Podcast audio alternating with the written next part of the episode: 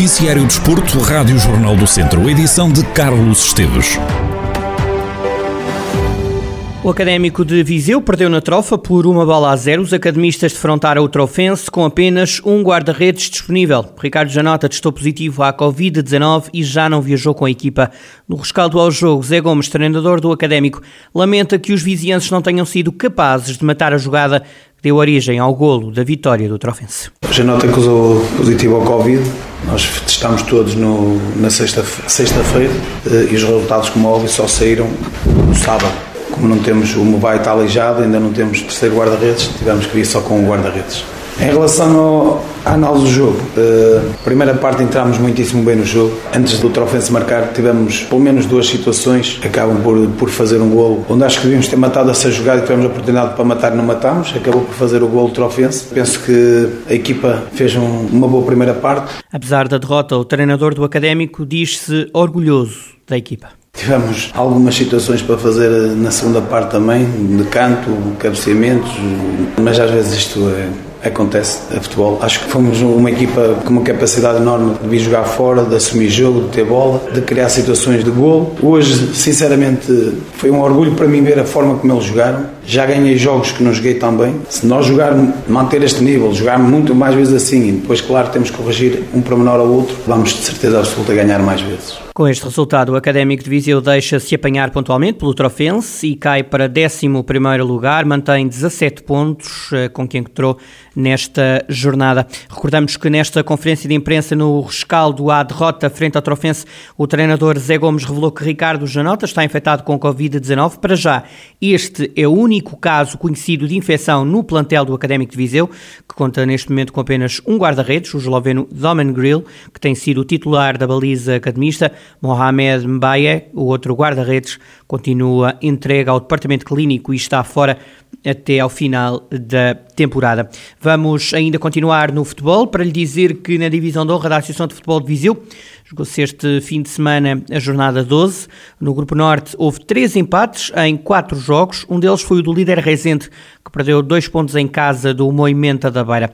Também o segundo classificado Lamelas não foi além de um empate frente ao Sinfãs. Na zona centro, Lusitano e Sátão ganharam e continuam líderes.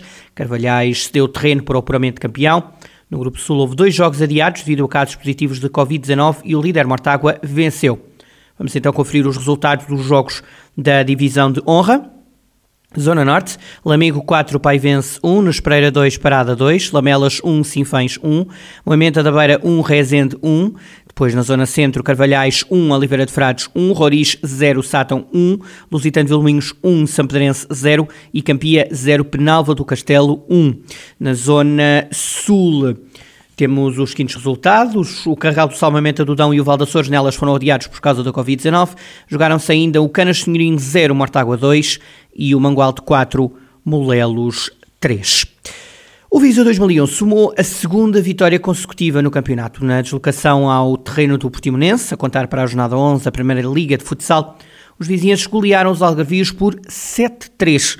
Em rescaldo à partida, Paulo Fernandes, treinador do Viseu 2001, aproveitou para dar os parabéns aos jogadores, reconhece que o resultado, apesar de justo, foi demasiado dilatado. Se calhar o resultado final expressa um resultado demasiado dilatado, mas que representa bem aquilo que foi o jogo e aquilo que foi o tal controlo do, por parte do Viseu 2001. Ajudou o gol madrugador. Logo no início da segunda parte, quando o Portimonense reduziu para 3-2, a equipa reagiu logo de seguida, marcou o quarto gol, catapultou para uma parte final de excelente qualidade por parte do Viseu 2001. Mesmo com a estratégia do 5 para 4, uh, eh, o salto foi positivo para nós. No cômputo geral, acho que não há dúvida nenhuma que o Viseu mereceu esta vitória pelo que trabalhou, pelo que controlou e quando assim é, uh, sabe sempre bem.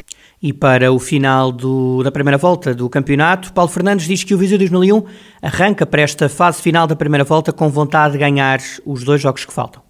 O facto de virmos de duas vitórias consecutivas é muito bom para aquilo que resta do final desta primeira volta. Faltam apenas dois jogos. Se conseguirmos mais duas vitórias, era excelente. Era um final eh, com chave de ouro, como se costuma dizer, para nos dar muito mais ânimo em relação à segunda volta. Sabemos que é um campeonato tremendamente difícil, mas que só dependemos de nós, felizmente, para alcançar aquilo a que nos propusemos. O treinador do Visa 2001, Paulo Fernandes, é rescaldo à goleada que o Visa 2001 impôs ao Portimonense. A equipa beirã soma a primeira série de duas vitórias seguidas no campeonato e abandona a zona de despromoção da primeira divisão de futsal. O Visa 2001 tem 10 pontos nesta altura, está no décimo lugar, trocou precisamente com o Portimonense, a quem goleou 7-3.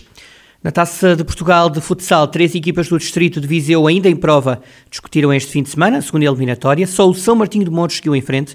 A equipa de Rezende viajou até Lisboa, venceu por 4-3 o MTBA. Já em Mangualdo, os gigantes da terceira divisão foram eliminados. Perderam 7-4 frente ao Capsudense, do mesmo escalão. A eliminação mais surpreendente aconteceu em Braga. O ABC de Nelas eh, foi até ao terreno do Nogueiró e Tenões e perdeu por 8-4 no primeiro jogo após a saída do antigo treinador Rui Almeida. Em rescaldo à eliminação da taça, o diretor de comunicação do ABC de Nelas, Tiago Pestana, diz que o resultado em nada espelha o que se passou no jogo. É um resultado pesado, mas que não espelha de todo o que se passou na partida. Nós vamos para o intervalo a perder 3-1, não há nada a dizer quanto a isso. Vamos para a segunda parte, reduzimos logo para 3-2, a equipa de Nogueira consegue fazer o 4-2, acabou por fazer o, o 5-2, metemos o nosso 5-4 e no momento em que estamos prestes a fazer o 5-5, mandamos a bola ao poste. No contra-ataque a equipa do Nogueira acaba por fazer o, o 5 igual. Os restantes 3 golos são os prejuízos do 5-4, que ou resulta muito bem ou resulta muito mal. Não fomos felizes, mas cabeça erguida temos que continuar a trabalhar, agora avizinha-se a fase de subida, está tudo muito concentrado, ah, obviamente temos um bocado o espírito um pouco abalado.